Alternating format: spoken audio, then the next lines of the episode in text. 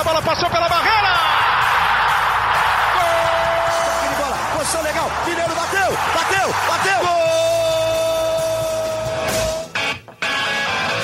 Bom dia para quem é de bom dia, boa tarde para quem é de boa tarde, boa noite para quem é de boa noite. E se você está escutando a gente de madrugada, boa sorte. Eu sou o Leandro Canônico, editor do Globoesporte.com, e esse é o GE São Paulo 55. Para quem achou que a gente ia demorar uma semana para voltar, a gente encontrou um espaço, não só um espaço extra para a gente fazer mais um podcast essa semana, mas também com um convidado especial, campeão pelo São Paulo na Libertadores de 2005, grafite, comentarista do, do Grupo Globo hoje em dia, dos canais Globo. Grafite é nosso convidado, assim como também o outro comentarista, seu parceiro de comentários, Alexandre Losetti, e os setoristas do Globoesporte.com, e da TV Globo, Felipe Ruiz, Eduardo Rodrigues e Marcelo Razan. Vamos falar um, um, boa tarde, um bom dia, boa tarde, boa noite e boa sorte para o Grafite antes. Grafite, seja bem-vindo e depois vocês já podem começar as perguntas para a gente aproveitar ao máximo o nosso convidado aqui. Seja bem-vindo, Grafite. Bom dia, boa tarde, boa noite, boa sorte a todos aí. Prazer estar falando com a rapaziada do Globoesporte.com aí, durante Losete também. Prazer estar revivendo esses, esses 15 anos já de, de tricampeonato da Libertadores. Edu, manda bala aí, pode começar. Bom, prazer, né? A gente voltou já rapidamente aqui para o nosso podcast. É sempre bom estar com vocês. Agradecer o Grafite por aceitar esse nosso convite. Eu queria começar com grafite já para falar de 2005. Grafite, qual era o segredo daquele time que vocês foram quase impecáveis naquela Libertadores?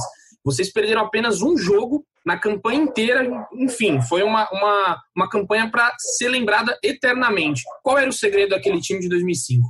Eu acho que o grande segredo nosso ali, acho que era o ambiente e a continuidade de um trabalho. Né? Essa, esse time foi montado em 2004, né? Quando eu lembro da minha chegada, a chegada do Rodrigo, do Cicinho, do Cuca, do Fabão, do Danilo. E foi o começo de um trabalho ali, né? E aquele ano foi um ano muito difícil para nós, né? Que nós jogamos a Libertadores também, perdemos a semifinal pro pro Once Caldas, fizemos uma campanha muito boa também. Só que não foi aqui o esperado, né? Depois fizemos um grande segundo semestre, né? Acabamos em segundo, terceiro, se não me engano, no Campeonato Brasileiro aquele ano. E a continuidade do trabalho, né? Depois com a chegada, com a saída do Cuca, a chegada do Leão, né? A transição de 2004 para 2005, a continuidade do Leão, a chegada de jogadores importantes, no caso do Josué, do Mineiro, do próprio é, é, é Amoroso que chega na, na, na reta final da, da, da, Libertadores.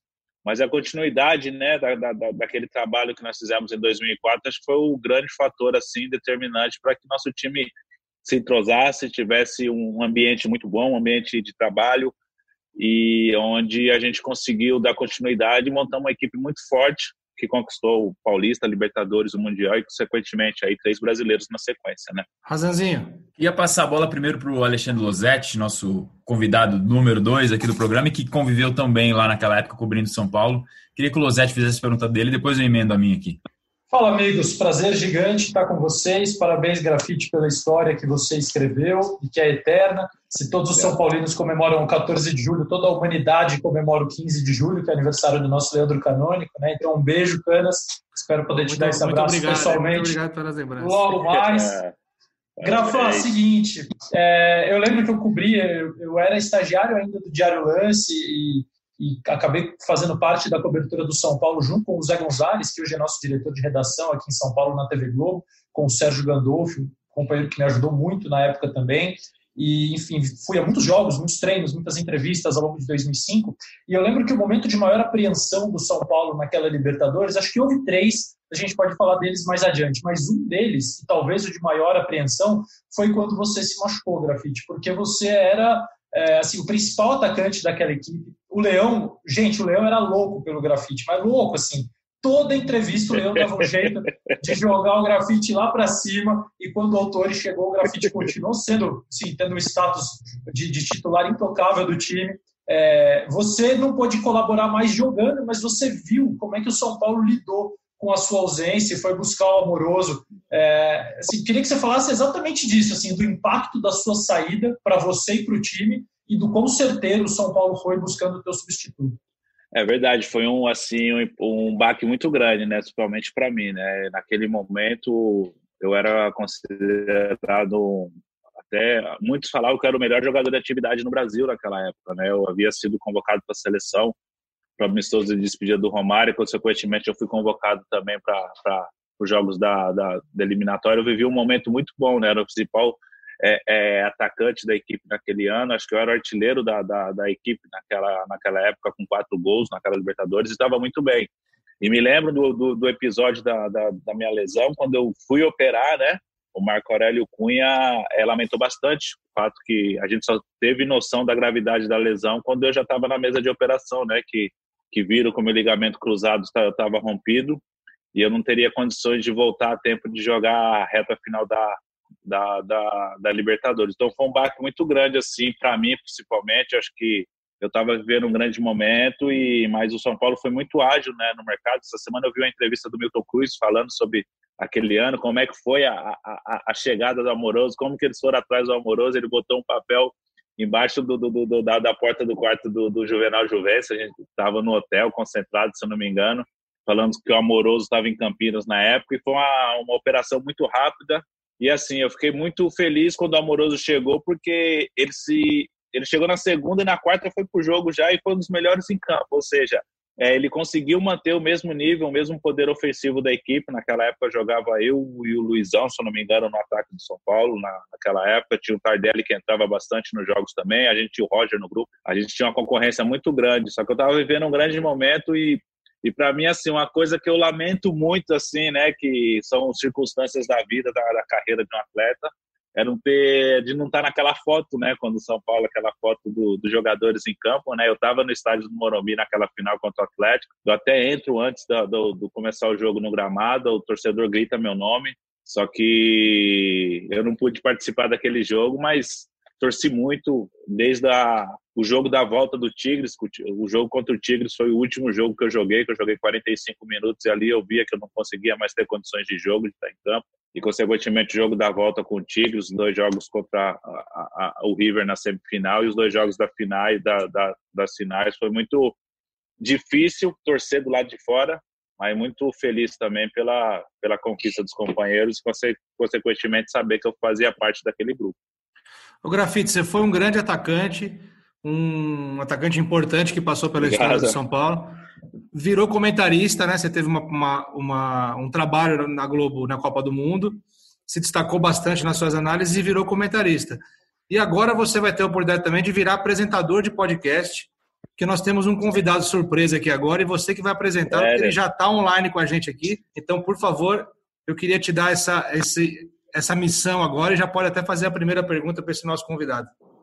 Senhoras e senhores, ouvintes do nosso podcast aí, bom dia, boa tarde, boa noite. Quem está conosco aqui é Diego Lugano, o nosso grande zagueiro aí da, de grande história no futebol brasileiro aqui no São Paulo, no futebol uruguaio. Uma honra ter ele aqui conosco.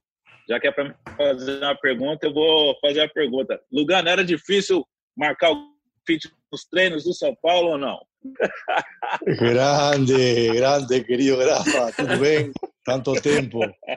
Que prazer falar com você novamente e com todos vocês, é sempre um prazer. Eu vou te falar, querido Grafite, o, o, duelo com você, com você, com Luis Fabiano e com Aloisio, eram hermoso, hermoso, porque era uma trombada para aqui, trombada para lá, meu Deus do céu, que coisa linda. que coisa linda. A gente estava preparado depois Verdade. disso para brigar contra o mundo, né? Porque, que, na, na verdade, Rafa, na verdade, você, o que está falando, e já entrando no tema de São Paulo, era uma característica do nosso time, né? Fisicamente muito forte, né? Todos os jogadores que São Paulo naquela época escolhia jogadores fisicamente fortes, fortes.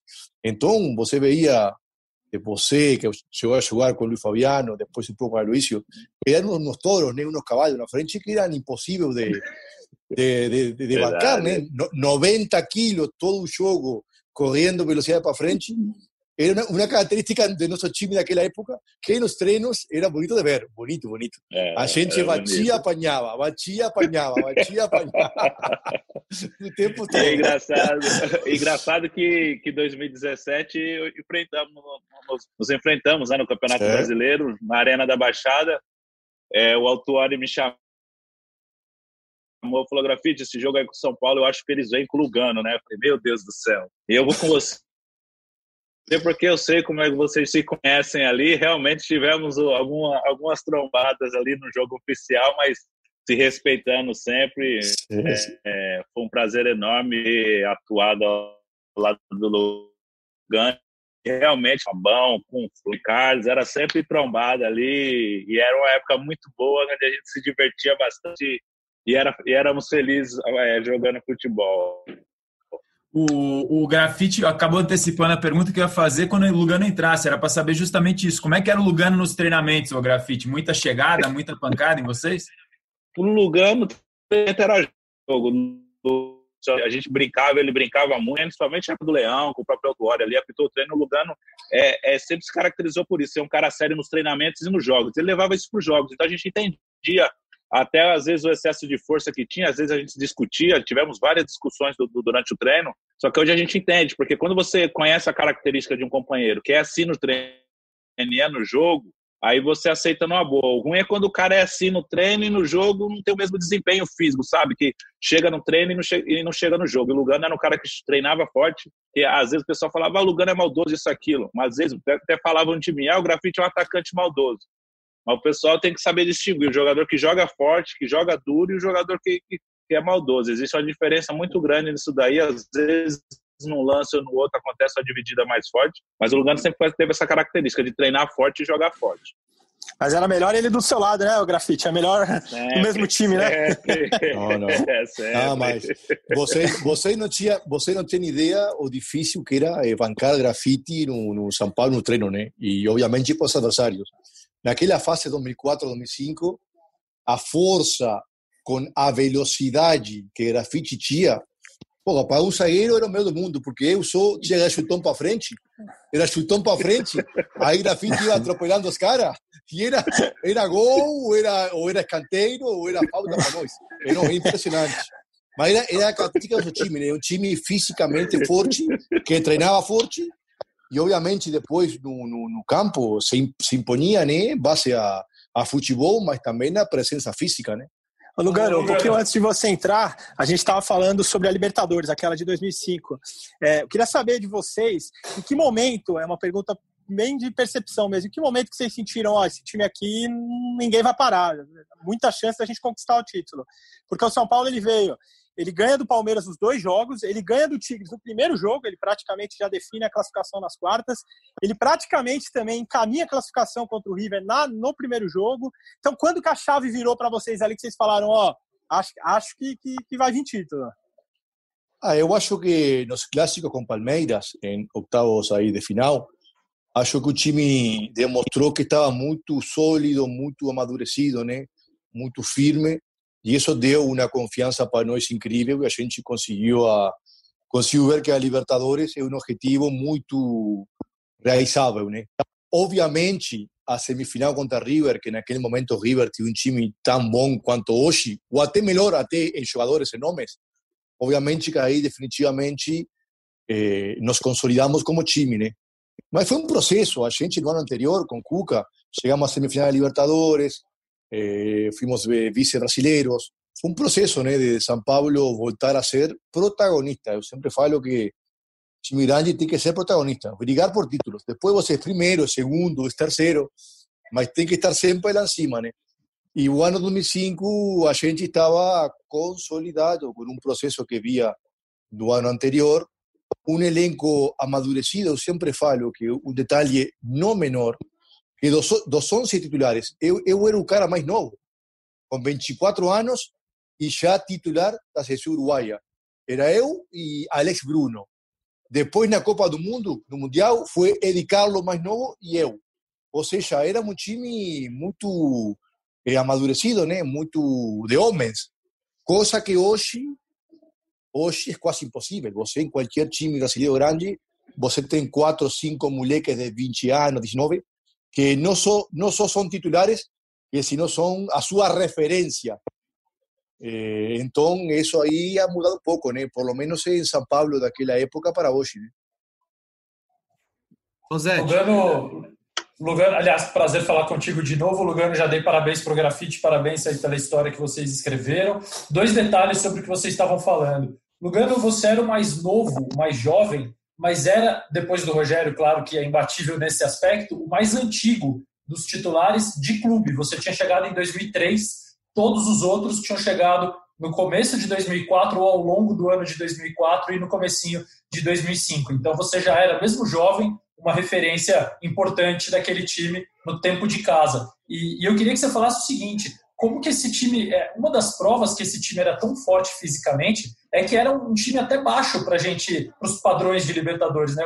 Os quatro do meio campo, Danilo e o Danilo, Danilo era maior, Josué e Mineiro eram volantes baixos, o Cicinho Júnior alas baixos também, os dois atacantes da final, Amoroso e Luizão, não eram assim tão grandes então, é, era um time que, apesar de não ter uma estatura muito alta, e depois eu ouvi muitas vezes dizer que para ganhar a Libertadores tinha que ter um monte de grandão no time e tal. O São Paulo não tinha, mas era um time forte, um time rápido. Como é que vocês equilibravam essas características todas?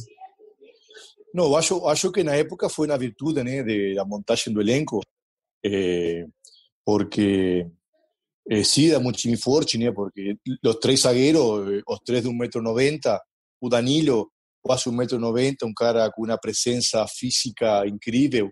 O Graffiti, que fue titular en toda esa etapa, realmente en aquella época era un caballo, era un caballo, era, era imparable, un caballo. Luisão, que era un cara fuerte de trombada, y na, y, y, na asesora de campo, que você precisa de más leveza, más dinámica, tínhamos jogadores com essa característica, como Josué Mineiro, Júnior, eh, Cicinho. Então era um time nesse aspecto bem, bem equilibrado, bem equilibrado. Potência física, presença de área, que eu gosto muito, né? porque eu acho que o se define, você perde e ganha nas áreas.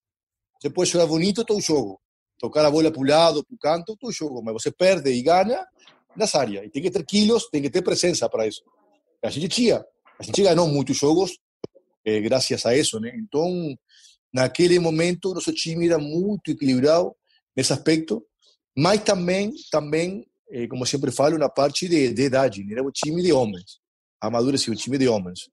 Que você vê hoje que no futebol brasileiro, talvez Flamengo e Palmeiras conseguem montar um elenco com um time na idade ideal, digamos assim, né?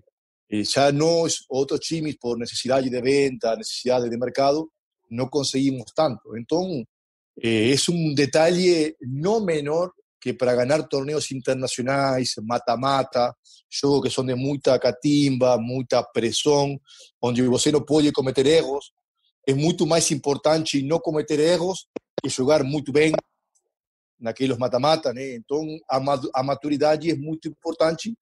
E aquele São Paulo tinha, por isso não só foi campeão em 2005, sino que foi tricampeão brasileiro, chegou à final o ano seguinte, eh, o ano anterior, semifinal, estamos sempre eh, lá em cima, né?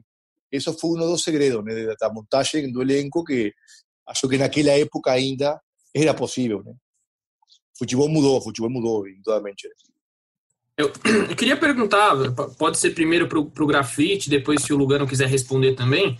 É, o São Paulo foi uma, uma Libertadores até um pouco peculiar no quesito treinadores, né? Primeiro vocês começaram com o Leão, ele foi ali até a quarta rodada da fase de grupos. Milton Cruz assume inteiramente e depois vem o Paulo Tuori. O que, que mudou no São Paulo com, essa, com esse tanto de, de mudanças? Né? Primeiro o Leão, depois é, um estilo mais diferente do Milton Cruz, vem o Paulo Tuori. Mexeu um pouco com vocês ou foi um, algo bom para o time, essas mudanças? Olha, eu, eu vejo pela maneira assim, quando, quando o Leão comunicou que estava de saída, a gente imaginou muita coisa, porque a gente já tinha um, um trabalho que vinha desde 2004 com, com, com, com, o Leão, né? Aquela reta final de Campeonato Brasileiro, como o Lugano colocou de 2004, que foi importante se classificar para Libertadores, o Campeonato Paulista, e de repente o nosso treinador sai. E aí ficou na dúvida: quem, quem virá, quem virá?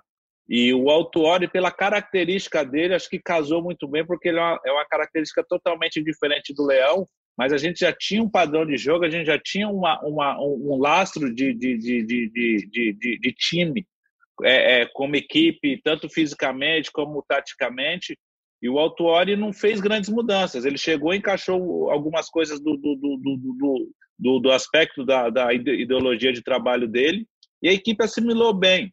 Às vezes o pessoal fala assim: ah, será que se o Amoroso não tivesse chegado, o São Paulo teria sido campeão?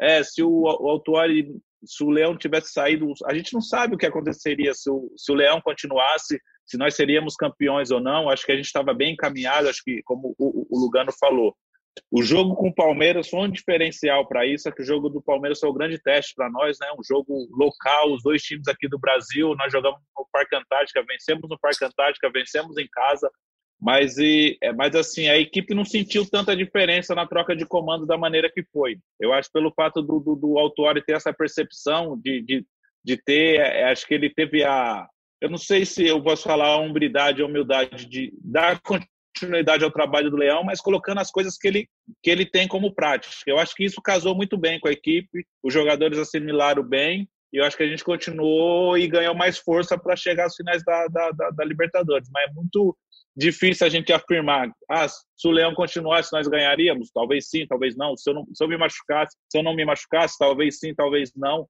Mas é, foi um... Em outras circunstâncias, isso teria dado um efeito, acho que mais um pouco mais negativo para a equipe. Mas no nosso caso, deu um efeito positivo a chegada do, do, do, do Autuori eu acho que isso acho que foi o casamento perfeito para nós termos conseguido conquistar aquela Libertadores.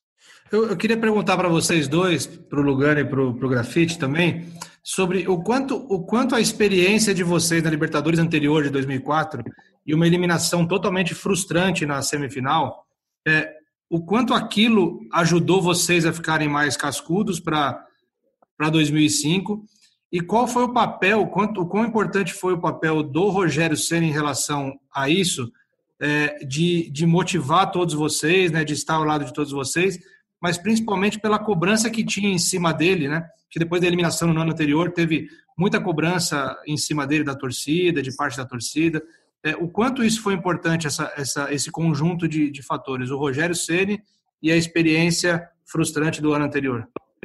No, sin duda que eh, la experiencia del anterior fue muy boa para, para, para pegar nuevamente aquel, aquel ritmo de Libertadores, ¿eh? para sentir, sentir o, o quantos detalles hacen la diferencia en ese tipo de, de, competición, pero también para sentir a fuerza São Paulo, ¿eh? Olha, eu, eu, eu cuatro Libertadores con São Paulo, 2004, 2005, 2006 y 2016. Y en las cuatro llegamos eh, mínimo a semifinales. O peso de São Paulo na Libertadores eh, é muito forte. Às vezes a gente tinha grandes times, mas às vezes o time nosso não era tão forte, ni siquiera melhor a los adversarios. E, e o São Paulo, a medida que avança a competição, vai crescendo, vai se tornando um peso importante para nós e para os adversários. Então, voltar a sentir essa força da camisa, esa obligación, pero también esa, esa, esa fuerza né, de, que tem São Paulo a nivel internacional, acho que, que fez muito bem para nós. Lo de Rogério es un caso eh, muy singular, porque es un cara, de características prácticamente únicas a nivel mundial. Eh, como siempre falo, nunca va a tener un golero que seja tão importante em conquistas tão importantes para um clube ou para uma seleção. Ele defendia pênalti na hora certa, ele fazia gol de falta, ele fazia gol de pênalti, ele arrumava a bola parada, ele contratava jogadores, ele, ele falava para quem contratar, quem não, ele tinha eh, autocobrança e depois cobrava os companheiros. Então a influência dele era eh, indiscutivelmente eh, importante, mas aquele elenco, era o elenco, como falei, de homem, né? Então todo mundo ia atrás de sua glória. Todo mundo sabia que uma, uma oportunidade única de ficar na história de um clube, talvez o maior do Brasil, e talvez o clube que maior, eh, que mais reconheça a seus ídolos, a seu passado. Então, ficar na história de São Paulo não é o mesmo que ficar na história de outro clube, porque há uma cultura em São Paulo de gratidão, uma cultura de reconhecimento, o jugador sente eso, ¿no? Entonces aquel elenco era, era, era maduro, era, era de hombres y todo el mundo iba atrás de su objetivo. Y sabíamos que con esta camisa era, era muy posible. Entonces juntó, eh, en fin, diversas personalidades na hora certa com um mesmo objetivo, né? Eu, eu acho que ainda ficou curto, a gente era para ser vi Libertadores e vi Mundial, como na época 91, 92, 93 São Paulo, eh, porque estamos sólidos como para isso, mas aquela, aquele conjunto de personalidades diversas, mas com um objetivo único, fez que São Paulo fosse dominante novamente em Brasil, eh, nas Américas, e, e, bom, a gente marcou um pouco a história do clube eh, por, por, por justamente aquelas personalidades diversas, mas com o objetivo único que tínhamos dentro do clube. Né?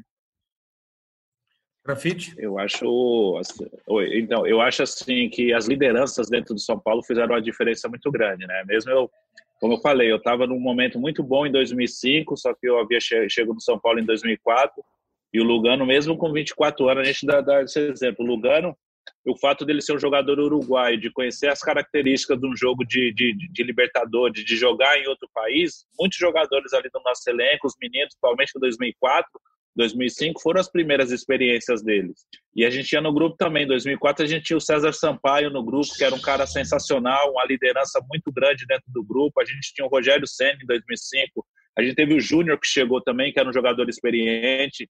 A gente tinha o Fabão, que era um jogador experiente também. Então, essas lideranças aí ajudou bastante para nós.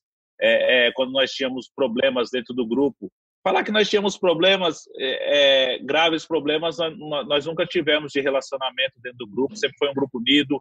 O Rogério Senna, as poucas vezes que ele precisou intervir em alguma coisa, é, era coisas do, do, dia a dia, um momento ruim que a equipe estava passando, uma sequência de, de, derrotas, uma sequência de, de, não bons resultados. Eu acho que as lideranças foram importantes. Um, e uma pessoa que era muito importante também nisso tudo aí, que nos ajudava no, no, no dia a dia, era o Juvenal Juventus, que era um diretor de futebol na época, era um cara sensacional, era um cara que nos dava o suporte, é, o extra-campo, fora de campo. Nós tínhamos o Marco Aurélio Cunha também, que estava no dia a dia ali. O Marco Aurélio Cunha era tipo o cara que resolvia os problemas particulares. Se você não estava bem em certo momento, ele chegava, conversava comigo. Ah, o que está acontecendo? Está acontecendo isso, isso. O que está acontecendo? Chegava no Lugano, chegava em outros jogadores. Então, assim, no geral, a gente tinha um suporte, a gente tinha lideranças muito importantes, as lideranças é, eram sempre é, positivas. Eu acho que isso foi fundamental para que dentro de campo a gente tivesse o entrosamento, tivesse a, a, a noção do nosso trabalho do dia a dia, o que era para ser levado dentro de campo. É, é, eu lembro, até hoje eu não esqueço, o, o Leão, durante as preleições dele, a preleição do Leão é sempre muito curta, né? A preleição do Leão acontece após o aquecimento no, estádio e ele falava para nós, ó, o time dos caras é isso, isso, isso, e o nosso a gente já sabe o que tem que fazer, a gente já treinou a semana toda. Eu acho que essa simplicidade, eu acho que as lideranças que nós tínhamos dentro do, do elenco, somente a do Rogério Senna e de outros jogadores é, subsequentes, o Júnior, o César Sampaio, jogadores que nos davam uma, uma, uma ambição grande, nos dava uma proteção quando nós nos sentíamos desprotegidos dos jogadores mais jovens, jogadores menos experientes. A gente fala mais jovem, às vezes fala um jogador de 20 anos, mas na época eu já tinha 25, 26 anos, mas tudo aquilo para mim era novidade. Um grande clube como, como São Paulo, né? E as coisas que acontecem no São Paulo a gente sabe, num grande clube as coisas, é, é tudo toma uma proporção muito grande. Mas assim, eu acho que as lideranças assim sempre foram o um fator positivo, foram um fator determinante para que nós tivéssemos sucesso dentro de campo. Muito bom grafite, perfeito. Só lembrando aqui, o São Paulo conquistou essa Libertadores faz 15 anos e talvez uma boa parte da nossa audiência aqui do podcast GE São Paulo seja um pouco mais jovem ou ainda não tenha, não tenha tão fresco na memória essa Libertadores. O São Paulo teve na fase de grupos dessa Libertadores como adversários o The Strongest, o Quilmes e a Universidade do Chile, né? O São Paulo, nas oitavas de final, eliminou o Palmeiras com duas vitórias. Nas quartas de final, goleou o Tigres no primeiro jogo no Morumbi. E aí perde quando poderia perder. A única derrota daquela campanha, 2 a 1 para o Tigres lá no México. E na semifinal, o São Paulo vence o River Plate, tanto em São Paulo quanto na Argentina. E na final, um empate com um gol contra de Durval no Beira Rio, porque o Atlético Paranaense não pôde, não permitiu o Atlético Paranaense receber a final na Arena da Baixada por conta da capacidade de público, e depois goleio o Atlético Paranaense no Morumbi 4 a 0. Essa foi a caminhada do São Paulo, um título incontestável do São Paulo na Libertadores, talvez um dos mais incontestáveis da história, né? E agora eu passo a palavra para ele, Razan, com a sua voz aveludada, que ele quer fazer muitas perguntas para os nossos convidados Grafito e Lugano. O... Muito obrigado pela voz aveludada, viu, Leandro? Você é muito gentil. Por isso você está de parabéns até quando não é sua semana de aniversário. Queria saber do Lugano e do grafite. O Lugano já passou um pouco por cima disso numa resposta, numa resposta anterior, falando do Rogério Ceni, é, de como ele era um jogador único e talvez dificilmente será repetido na história. Mas eu queria saber no bastidor, no extracampo, no vestiário, no dia a dia, o que fazia o Rogério Ceni ser tão único e algum, algum episódio que vocês lembrem que, que explicasse, simbolizasse o que era o Rogério Ceni no dia a dia, se tiver um episódio comum que o grafite ou que o Lugano lembre, ou alguma situação que vocês lembrem. E assim, por que, que o Rogério Ceni fora de campo, dentro de campo todo mundo já conhece o que ele fez, são recordes absurdos, mas por que fora de campo ele era tão diferente de todo mundo? Oh, bom, a personalidade dele, como eu sempre falei para ele, ele é um eterno procurador da perfeição aquella perfección que, que nunca ninguém atinge. Entonces él es un eterno disconformista con todo, con él mismo, con el elenco, eh, con el resultado, con lo que él hacía.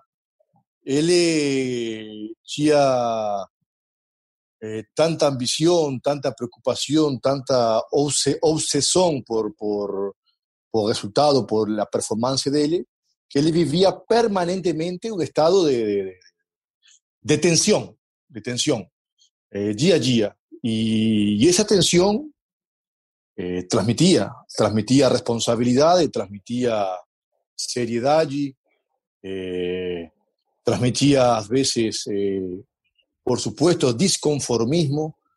en fin, a, a sua personalidad de Rogerio hacía que el ambiente todo de San Pablo ficase siempre inalerta, ¿no? Eh, eu sempre falo para ele, ele fazia 100 gols e estava desconforme porque não fez 102.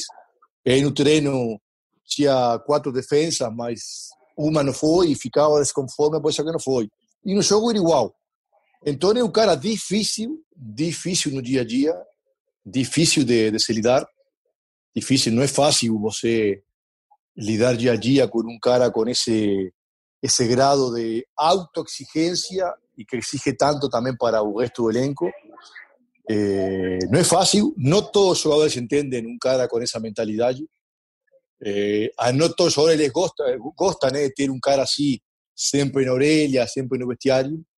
Porén, porén, eh, quien también gusta de gloria, que también procura dejar su historia dentro del fútbol, sabe que ese tipo de personalidades só puede ayudar você a, a obter grandes resultados. Tanto que, por ejemplo, eu hoje estoy en São Paulo gracias a aquella época victoriosa, ¿no? Y el principal cara de aquella época victoriosa fue Rogerio, eh, con aquella personalidad de él. Entonces, eh, es una figura especial, diferente dentro do, do ambiente futebol, né? Difícil, difícil de se repetir até o caráter dele e a personalidade dele. É, é, é, realmente é um cara diferente, né? Como o Lugano colocou, né? Que não é fácil o dia a dia com ele, o grau de exigência de, de, de, de, de profissionalismo que ele tem. Você tem noção, o treino começava às quatro da tarde, duas e meia da tarde, o Rogério já estava trocado, já estava pronto já treinando, era o primeiro a chegar, era o último a sair, era um dos últimos a sair. É, e tudo isso, queira ou não, te, te contagia a ser, a, ser, a ser dessa forma também. E, ou seja, é, era uma liderança, não só nessa época vitoriosa do São Paulo, mas nos 25 anos de, de São Paulo que ele teve, 20, 20, 25 anos, se eu não me engano, ele sempre foi uma das, uma das principais figuras, né? Tanto que na, na, no, no ponto, quando teve pontos negativos da, da, carreira dele, ao longo da carreira dele no São Paulo, como positivo ao longo, da, ao longo das vitórias, né? É, assim, eu nunca tive nada para falar para ele, contra ele. Ele foi um dos caras que me levou para São Paulo também. Eu me recordo em 2003, é, quando eu recebi a bola de prata.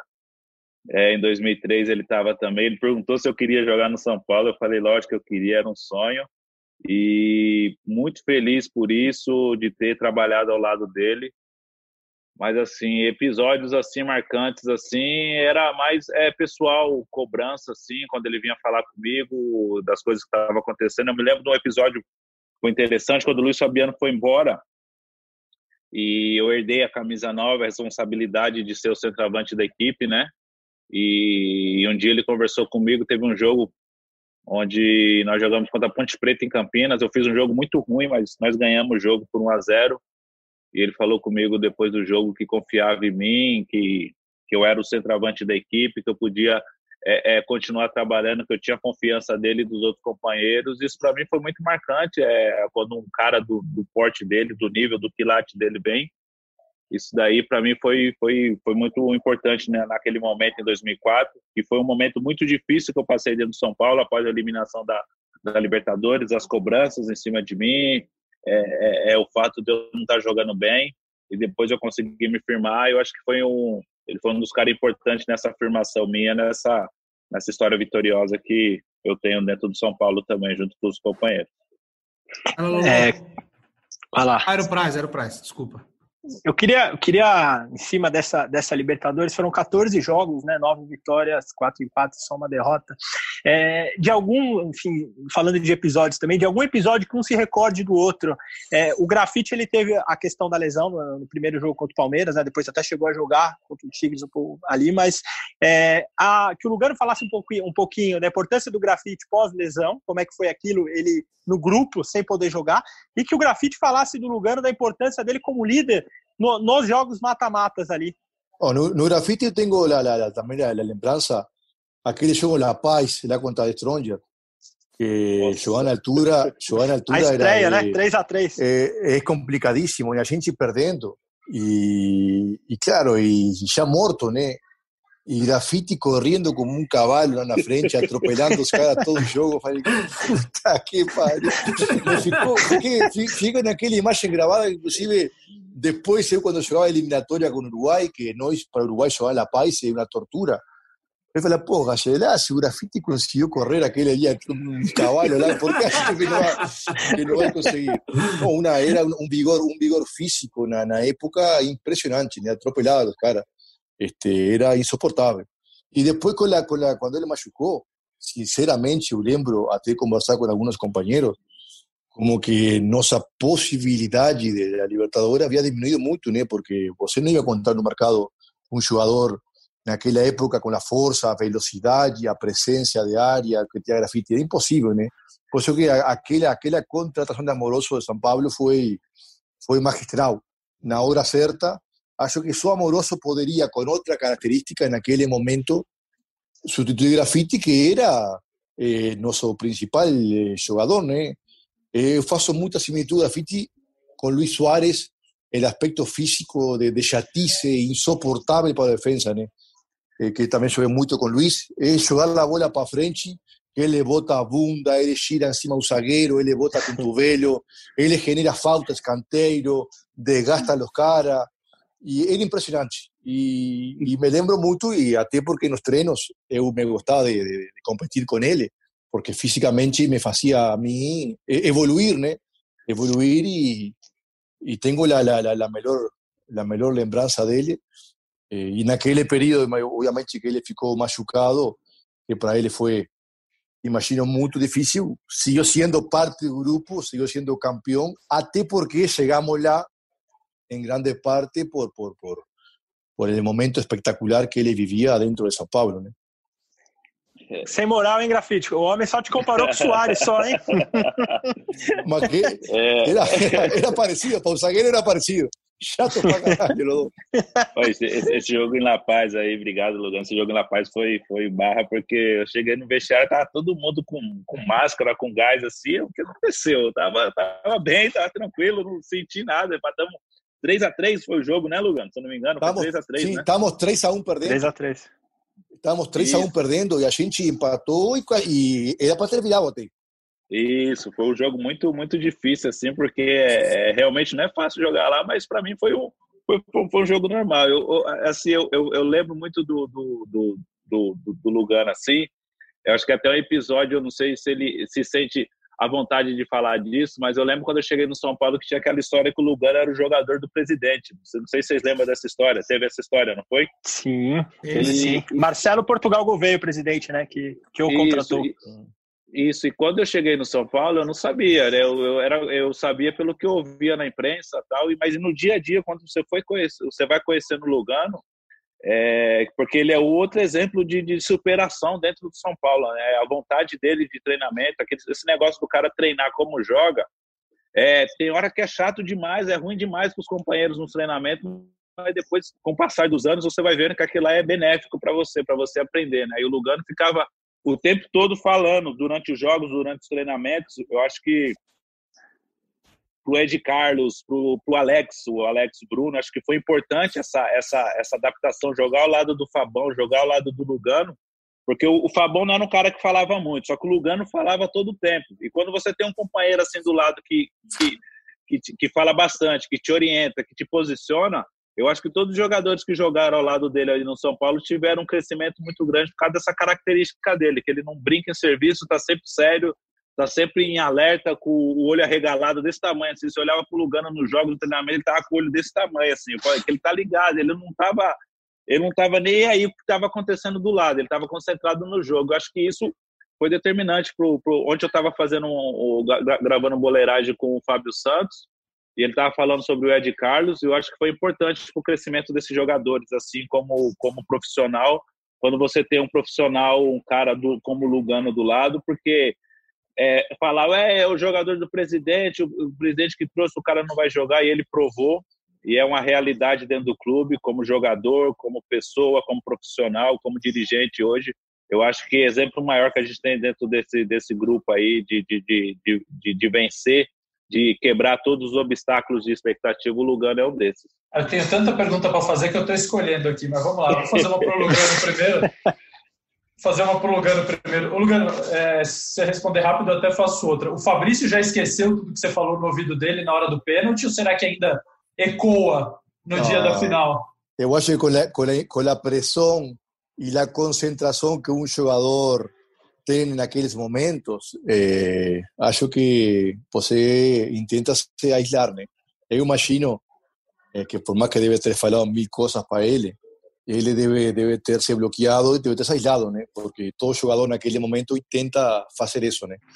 Eu acho que foi a presença de Rogério e a presença do Morumbi eh, que fez, talvez, eh, naquele momento ele errar, né? Mas eh, acontece, coisa de futebol, é, todo mundo está propenso a, a, errar, né? Sabe que quando, é, para quem não sabe, né, o São Paulo estava ganhando o jogo de 1 a 0 no Morumbi, a final contra o Atlético, teve um pênalti para o Atlético, sofrido pelo Aloísio no finalzinho do primeiro tempo, o Fabrício era o batedor de pênalti, o Lugano ficou no ouvido dele alguns segundos ali, dizendo, o Rogério vai pegar, o Rogério estudou, ele sabe onde você vai bater, né? E, e, é engraçado, Lugano, porque durante o primeiro tempo teve uma falta que o Fabrício bateu da intermediária, era só levantar a bola na área. A bola foi na arquibancada, cara. E aí, quando ele foi bater o pênalti, eu comentei com alguém que estava do meu lado. Falei, cara, ele tá nervoso, ele bateu uma falta na arquibancada, eu acho que ele vai acabar perdendo o pênalti. Enfim, o que você falou, a presença do Rogério, o Morumbi lotado daquele jeito e tal. Mas esse é um lance curioso. Agora, o que eu queria te perguntar mesmo, é, São Paulo foi campeão paulista em 2005. E me parece como jornalista, acompanhando aquele time, que foi muito importante para o São Paulo não ter tirado o pé no Campeonato Paulista em momento algum, porque o Paulista talvez é, ensinou aquele time a ter o hábito de ganhar. Né? A gente percebia que aquele São Paulo conseguia ganhar mesmo quando jogava mal, talvez porque tenha pegado o hábito de vencer. E aí, é, hoje a gente vê tantos times escolhendo o jogo, é, e eu queria que você falasse de quão importante foi aquele Campeonato Paulista para ensinar aquele time a ganhar. É, eu eu acho meu, eu, meu título mais importante em São Paulo foi aquele paulista, né? Porque isso permitiu aqueles seis, sete anos de, de, de domínio em Brasil, em América. Acho que foi fundamental. São Paulo via de quatro, cinco anos, seis, sem títulos, eh, até perdendo finais. Então, a pressão estava insuportável, tão insuportável que o ano 2004 o Rogério Ceni foi muito criticado e Luis Fabiano, que é um dos maiores, maiores artilheiros da história do clube, quase que foi obrigado a ir embora, al igual que Kaká. Olha, olha, olha lo que estamos falando, olha que loucura. De, de, três de los maiores jogadores da história do clube e do futebol brasileiro. Estava insuportável a, a pressão. Algo similar a lo que acontece hoje. Lo que acontece hoje. Eh, qualquer derrota significava crisis no clube, significaba invasión de torcida, significaba jugadores eh, siendo queimados. y aquel Paulista nos dio un aire, nos dio un respiro, nos dio una fortaleza y una sensación de, puta, este es el camino, es esto queremos ser, que transformou realmente a energia do, da instituição naquele momento. Eu comparo muito aquele momento com o de hoje, né? Eh, onde estar bem, pode ter grandes jogadores, mas quando a energia está pesada, quando a coisa não vai, eh, fica difícil, os jogadores que passam e se queimam. Eh, e você vê que depois de 2005 até 2011, 2012, qualquer jogador que chegava a São Paulo virava craque. A energia do clube eh, conspira a favor o contra. Eh, tal vez antes de 2004, 2005, grandes craques se queimaron, como en los últimos años en San Pablo. Sí. Entonces, ese, ese Paulista fue un punto de inflexión y acho que fue el torneo más importante que, que a gente ganó, porque permitió a aquel cuerpo que, que dio aquel elenco a, la institución, este, aquel predominio por cinco o seis años en el Brasil. ¿eh? Posso fazer uma rapidinha pro grafite, chefe Canas? Vai, vai, Lolo, vai nessa. Depois eu educo. Grafa, ô Grafa, é, a gente a gente está vendo hoje em 2020 uma luta mundial no esporte contra o racismo em todos os esportes. E teve aquele episódio na Libertadores que obviamente é marcante. É, não só aquele episódio, né, mas aquele acabou ficando marcado porque o de sábado foi a delegacia depois de te ofender dentro do campo, o delegado prendeu ele dentro do jogo, mas era um resquício do que já vinha acontecido, do que já havia acontecido na Argentina no primeiro jogo entre vocês, com ofensas de torcedores, dirigentes levando cusparadas, enfim. É, então eu queria que você falasse não daquele episódio, mas o quão importante é que mais gente levante essa voz porque é uma coisa antiga, né, que a gente está falando de algo de 15 anos e, e, é muito mais antigo do que isso. Então, quão importante é que esportistas como Lewis Hamilton, que hoje é o maior piloto de todos, talvez de todos os tempos, levantem mesmo a voz contra isso e lembrassem o que aconteceu. É importante, né, a gente ter nunca nunca esquecer desses episódios negativos na, na, nossa carreira, na nossa vida, né? Como você colocou, o jogo na Argentina realmente foi muito mais difícil, foi bem mais complicado do que aquela noite no, no, no, no Morumbi, né? A Argentina foi um jogo difícil, um campo acanhado, o alambrado do lado, acho que o Lugano lembra, acho que foi, foi 2x1 um para nós, se não me engano. Foi 2x2, 2x2 foi. 2x2, 2x2, isso. Obrigado para acho que do Tardelli. Sim, sim, e, foi um, e foi um jogo muito difícil mesmo. Inclusive, eu acho que vocês nem sabem dessa história. Naquele jogo eu troquei camisa com o De Saba. Eu troquei camisa com ele, né, naquele jogo. E na semana seguinte, né, né Aí depois, depois de 15 dias nós enfrentamos o, o, o Quilmes de novo, que foi o primeiro jogo da, da, da, da, ida, né? E depois foi o jogo da volta, o, foi o primeiro jogo que era, que era o Quilmes novamente. Aí teve aquela semana que nós falávamos sobre, o racismo, até o Lance fez uma matéria comigo sobre isso. E aí naquele jogo aconteceu tudo aquilo, né? É, Lance eu, pô. É, foi o lance e você, é verdade. A cor do sucesso era a capa do jornal. Eu lembro como se fosse. A capa preta e branca, a capa preta e branca, né? Só a sombra. Era só né? silhueta, assim. Exatamente. Silhueta, isso. E realmente e acabou acontecendo tudo aquilo, né? A gente foi para a delegacia, o de sábado foi preso. Acho que talvez se fosse hoje, eu teria levado adiante, né? Aquilo tudo, tudo que aconteceu. O São Paulo me deu o suporte todo jurídico, psicológico na época só que naquela época não tinha a notoriedade que tem hoje, né? A dinâmica que tem hoje, né? A internet, as redes sociais, a, a, a velocidade com que as coisas ganham o mundo hoje, né? Talvez, mas é um fato marcante na minha carreira que, que me marcou bastante, tanto negativamente como como é, é, é, é positivamente também para crescer como pessoa, como cidadão. Mas assim, no âmbito esportivo foi muito difícil para mim. Logo na sequência eu tive a lesão daquilo lá. Foi, foi um período bem difícil da, pra, na minha vida pessoal, né? Aquela época.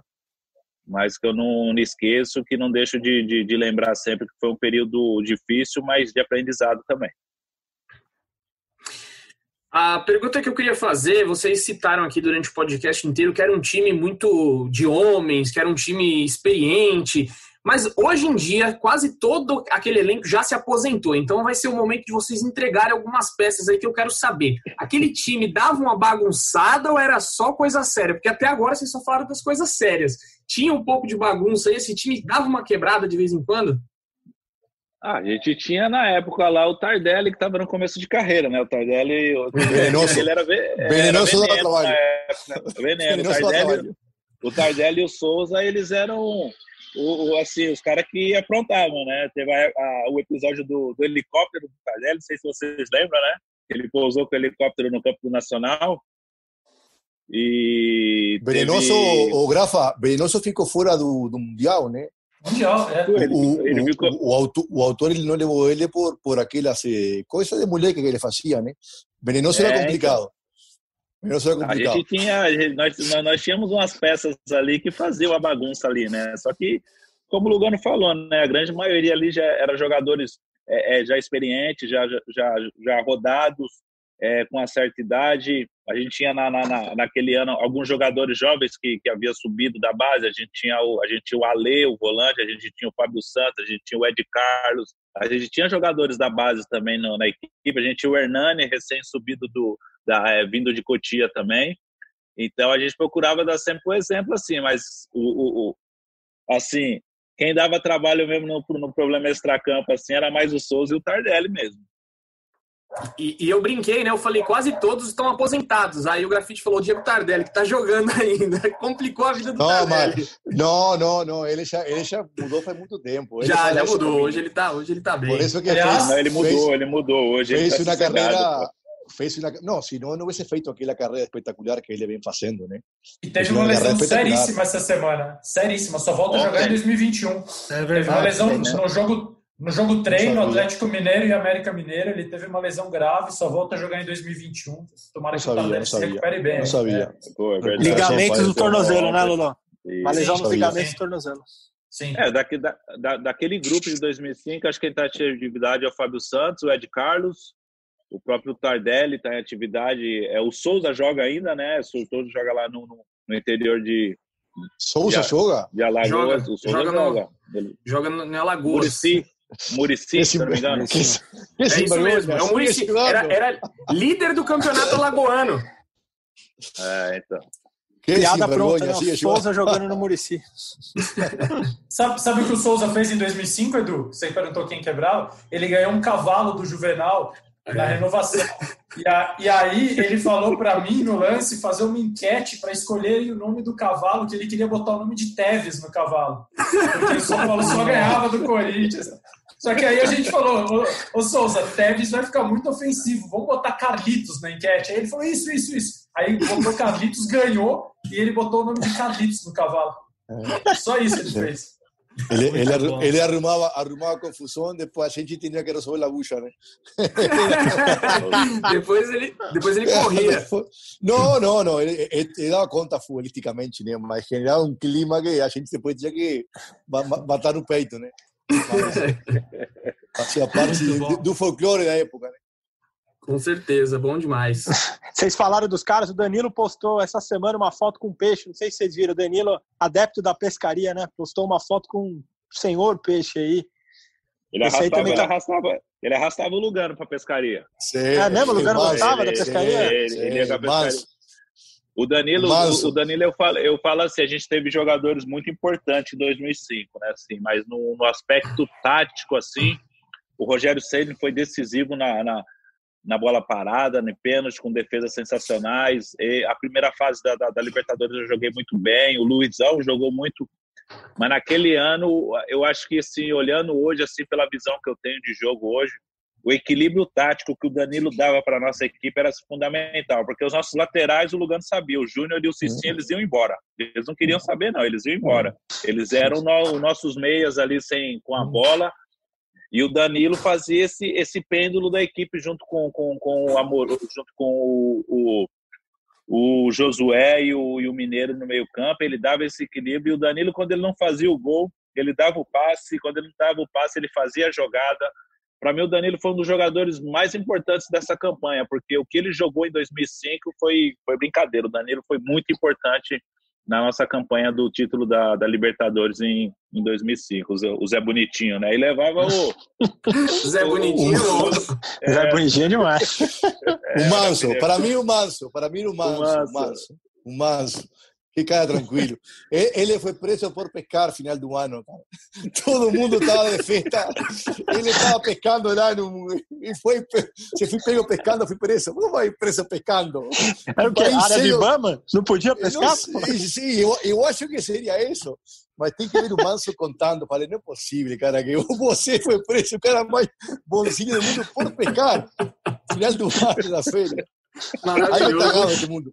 Algo tá errado este mundo, algo tá errado. Tá tudo puta cabeça, cara. Tá louco.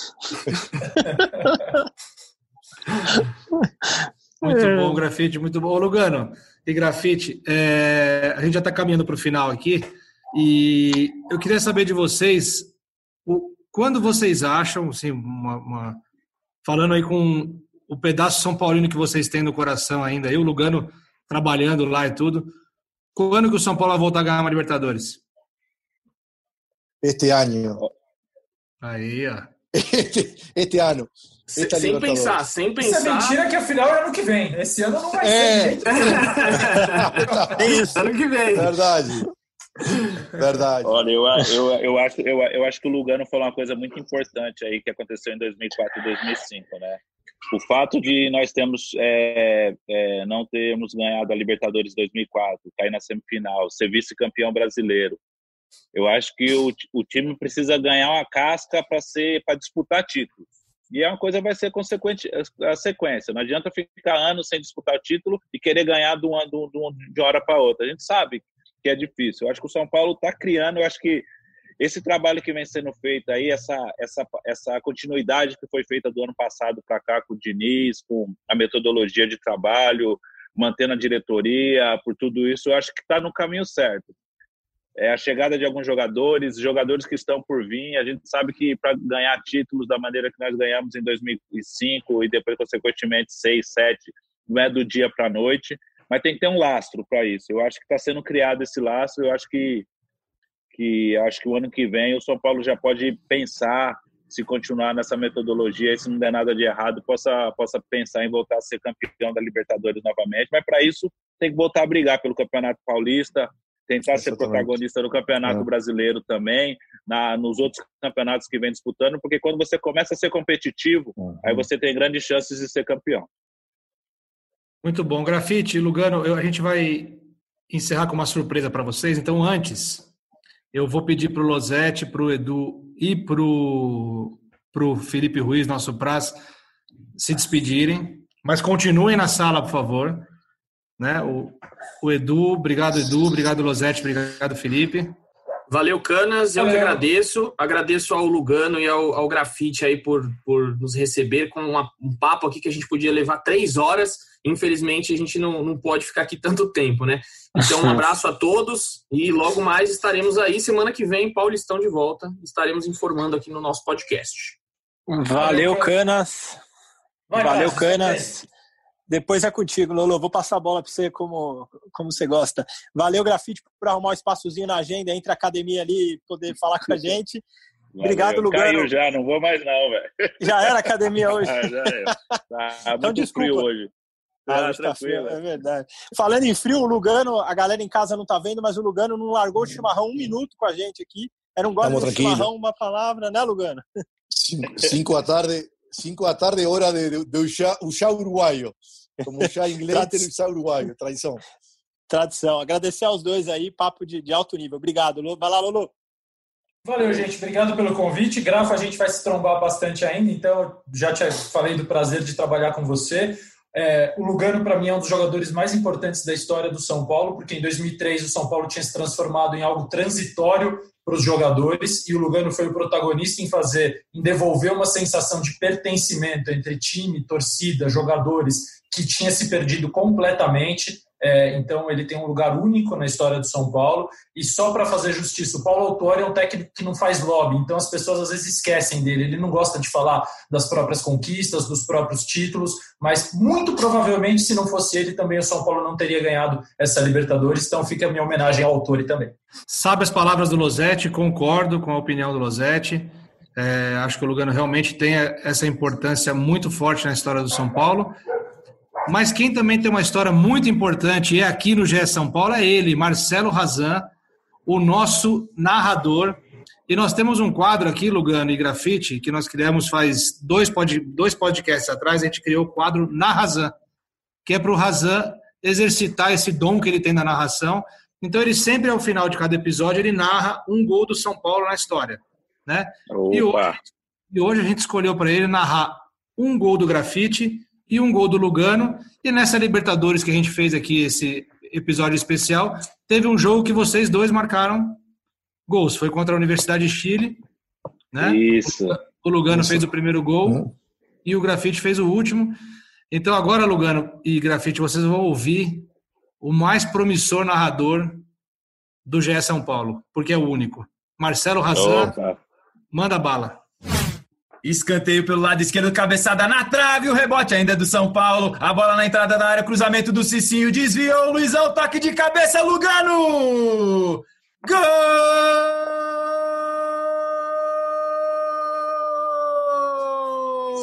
Do São Paulo! Diego Lugano tá lá dentro! A jogada foi trabalhada, a cabeçada na trave no rebote, o São Paulo acreditou, o Luizão desviou e o Lugano só completou. São Paulo 1, Universidade do Chile 0, tá lá dentro. Tricolor na frente! Aí, ó, palmas pro Razan. Boa, pá, parabéns. Esse gol saiu porque a minha cabeçada foi na trave, viu?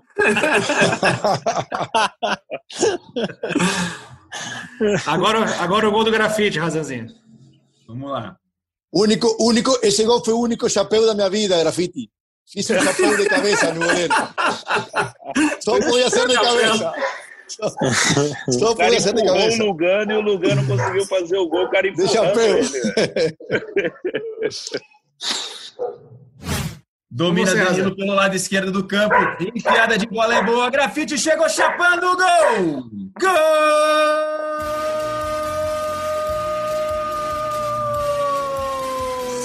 Do São Paulo!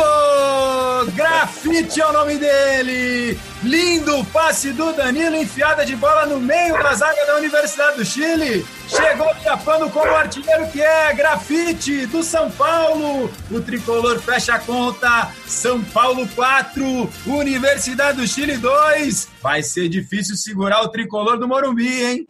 Boa, Ô, Razan, isso aí Muito tá bem. boa, parabéns. Esse São Libertadores que tem até o cachorro no campo, gente. Que isso? é isso que eu ia falar. Tem até cachorro aí. É muito Libertadores esse Razan, velho. Esse foi mais um quadro na Razan. Razanzinho, aproveita já das suas considerações finais e a sua despedida. Te agradeço como sempre. Você é um grande parceiro aí no nosso podcast. Agradecer demais os dois, aí, o Grafite e o Lugano, que dedicaram esse tempo para falar com a gente. A gente até passou um pouco do tempo do combinado aqui com o Lugano, mas acho que foi legal pra caramba. E só agradecer os dois pela disponibilidade, pelo bate-papo. Esperamos. O GE São Paulo está sempre aberto. E só uma ultiminha para o Lugano, não é da Libertadores, mas o que, que você pensou na cabeça quando você deu aquela entrada no Gerrard lá contra o Liverpool, hein, Lugano? Ah, no tomar o gol, né? No tomar o gol e parar o cara aí. Só isso, simple. Tan simples como isso. Nada mais. Não, nada mais. É, o cara tem que cair aqui mesmo, longe da área. Na hora que você deu, você achou que ia ser vermelho ou não? No, no, no, no, No. nunca jamás. No, no, no. Esse Yo, yo foi estaba- pênalti, pô. no, Foi ese pênalti. Júnior, pô. No, Eh. primer tiempo, primer tiempo tomó una cabezada de Moriente, nos xingamos para caralho. Eu falei pro juiz eh, mexicano que então eu tenho crédito para dar uma, o juiz falou que sim.